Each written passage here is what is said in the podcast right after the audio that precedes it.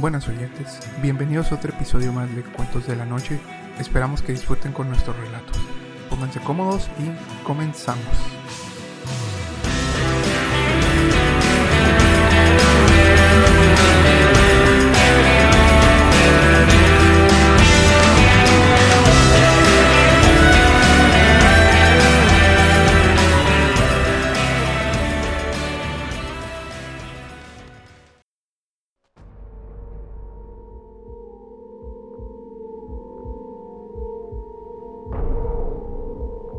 Buenas, bienvenidos a otro episodio de Cuentos de la Noche.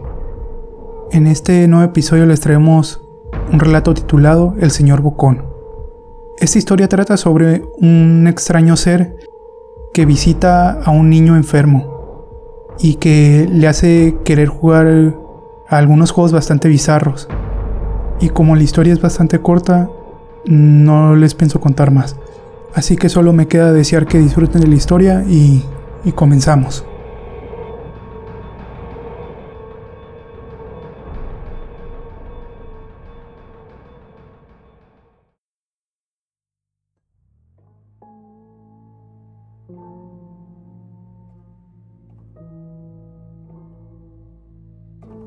Durante mi infancia, mi familia era como una gota de agua en un río vasto, nunca permaneciendo en una misma locación por mucho. Nos asentamos en Rhode Island cuando tenía 8 y ahí nos quedamos hasta que fui a la universidad en Colorado Springs. La mayoría de mis recuerdos están arraigados a Rhode Island, pero hay fragmentos en el ático de mi cerebro que pertenecen a los varios hogares en los que vivimos cuando era mucho menor. La mayoría de estos recuerdos son vagos y sin sentido.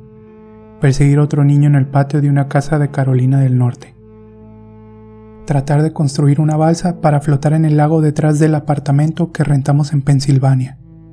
Y la tendencia continúa. Pero hay un repertorio de memorias cristalinas, como si las hubiese experimentado hace solo una temporada. Con frecuencia, me preguntaba si estos recuerdos eran simplemente sueños lúcidos causados por la enfermedad prolongada que contraje en primavera. Sin embargo, en lo profundo de mi corazón, sé que son reales. Vivíamos en una casa afuera de la metrópolis, en Maine. Era una estructura grande, en especial para una familia de tres. Hubieron varias habitaciones que nunca me molesté en revisar durante los cinco meses que residimos ahí. En varios sentidos, era una pérdida de espacio, pero era la única casa en el mercado en aquel momento, al menos una que quedara a la hora de viaje de donde mi papá trabajaba. Transcurrido mi quinto cumpleaños, al que solo atendieron mis padres, caí en cama enfermo por fiebre. El doctor dijo que era mononucleosis, lo que significaba que no podía sobreesforzarme y que la fiebre se quedaría conmigo por tres semanas más. La necesidad de estar encamado no pudo ser más inconveniente, puesto que estábamos en el proceso de empacar nuestras cosas para mudarnos a Pensilvania, y la mayoría de mis posesiones ya habían sido confinadas a cajas, dejando mi habitación desértica. Mi mamá me traía jengibre y libros varias veces al día. El aburrimiento siempre acechaba desde el otro lado de la esquina, queriendo asomar su desagradable rostro y martillar sobre mi miseria. No recuerdo precisamente cómo conocí al señor Bocón. Creo que fue alrededor de la semana en la que me dieron el diagnóstico. Mi primera memoria de la pequeña criatura fue preguntarle si tenía nombre me dijo que lo llamara señor Bocón, porque su boca era larga. De hecho, todo en él era grande en comparación a su cuerpo. Su cabeza, sus ojos, sus orejas curvadas, pero su boca era, por mucho, lo más largo. Te ves como un Furby, le dije en tanto él se sumergía en uno de mis libros. Señor Bocón se detuvo y me lanzó una mirada de confusión. ¿Furby? ¿Qué es un Furby? preguntó. Me encogí de hombros. Ya sabes, el juguete, el robot pequeño de orejas grandes. Lo puedes acariciar y alimentarlo, casi como si fuera una mascota. Ah. Señor Bocón retomó su actividad para luego decir, no necesitas uno de esos. No son iguales a tener un amigo de verdad. Recuerdo que señor Bocón desaparecía cada vez que mi mamá se pasaba para ver qué tal seguía. Me escondo debajo de tu cama, me aclaró después. No quiero que tus padres me vean, porque temo que no nos permitirán seguir jugando. No hicimos mucho durante los primeros días. El señor Bocón solo ojeaba mis libros, fascinado por las historias y las imágenes que contenían. A la tercera o cuarta mañana, luego de haberlo conocido, me saludó con una gran sonrisa en su rostro. Tengo un juego nuevo al que podemos jugar. Tenemos que esperar hasta que tu mamá te venga a revisar, porque ella no nos debe ver jugar. Es un juego secreto. Después de que mi mamá me trajera más libros y soda a la hora usual, el señor Bocón se deslizó debajo de mi cama y me tomó de la mano. Tenemos que ir a la habitación al final de este pasillo. Me opuse al comienzo, dado que mis padres me habían prohibido abandonar la cama sin su permiso, pero el señor Bocón persistió hasta que desistí.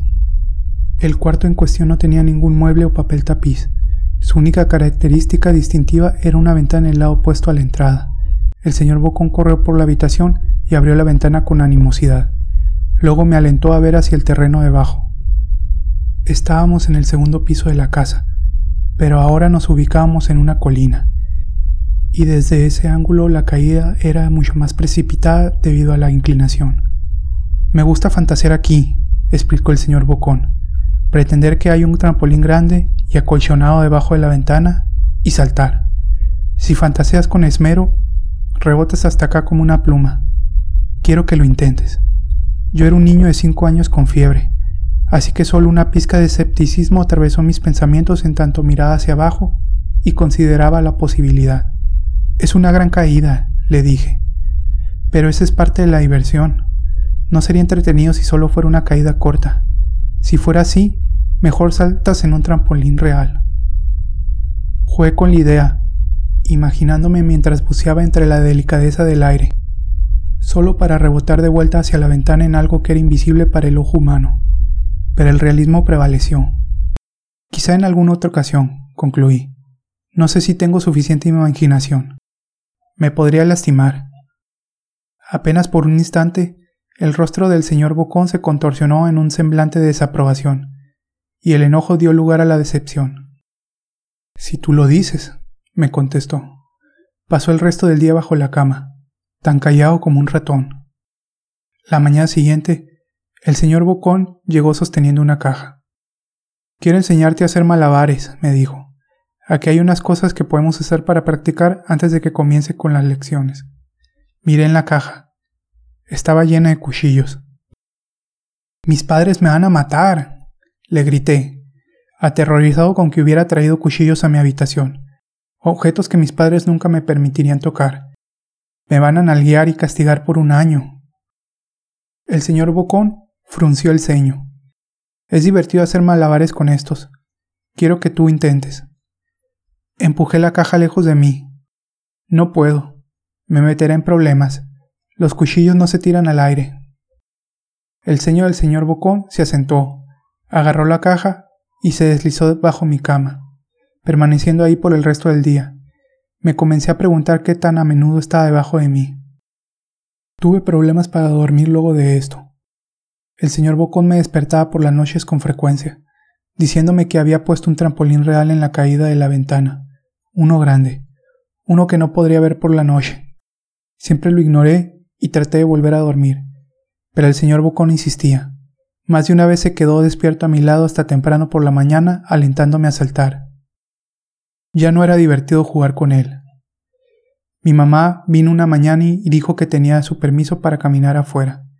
Pensó que el aire fresco me caería bien, especialmente luego de estar confinado a mi habitación por tanto tiempo. Eufórico, me puse mis tenis y traté hacia el porche, añorando la sensación del sol en mi rostro. El señor Bocón me está esperando. Tengo algo que quiero que veas, me dijo. Debí de haberle respondido con una mirada reticente, porque luego acotó. Es seguro, te lo prometo. Lo acompañé por el inicio de un sendero que se extendía desde el bosque tras la casa. Este es un camino importante, me explicó. He tenido muchos amigos de tu edad. Cuando están listos, los llevo por este sendero hacia un lugar especial. Tú no estás listo aún, pero un día espero poder llevarte. Regresé a casa preguntándome qué clase de lugar yacía más allá del camino. Dos semanas después de que conocí al señor Bocón, La última carga de nuestras cosas había sido empacada en un camión de mudanza. Yo iría en la cabina del camión, sentado junto a mi padre. Durante el largo viaje hacia Pensilvania, consideré decirle al señor Bocón que me marcharía, pero incluso a los cinco años de edad comenzaba a sospechar que las intenciones de la criatura no tenían en mente mi bienestar, a pesar de que él estipulara lo contrario.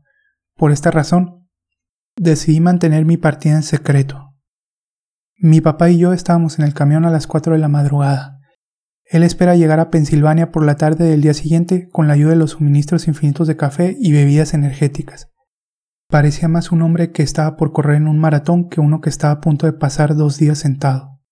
¿Suficientemente temprano para ti? me preguntó. Yo asentí y coloqué mi cabeza contra la ventana, esperando dormir antes de que el sol saliera. Abrí mis ojos en tanto nos colocábamos en la carretera. Vi la silueta del señor Bocón en la ventana de mi cuarto, parado y sin moverse, hasta que el camión avanzó por la carretera principal. Entonces se despidió lastimeramente con una mano. No le devolví el gesto.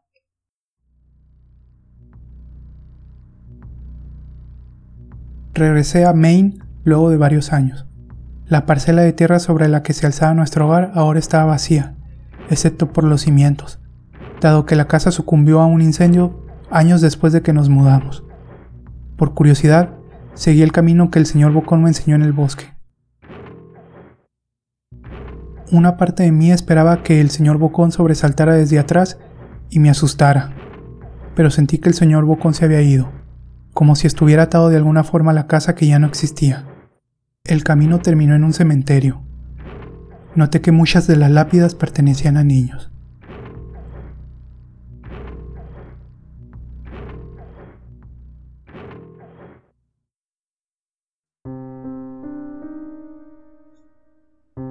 Bueno, pues ese ha sido el final de la historia. Y aunque haya sido un relato muy corto, personalmente a mí me pareció muy bueno. Y pues nada, solamente que recordarles que siempre nos pueden seguir en nuestra página de Facebook, que es Cuentos de la Noche. También tenemos nuestro Twitter y, y también pueden buscarnos en YouTube en Cuentos de la Noche. Y pues sin más, nos despedimos y hasta el siguiente relato. Nos vemos.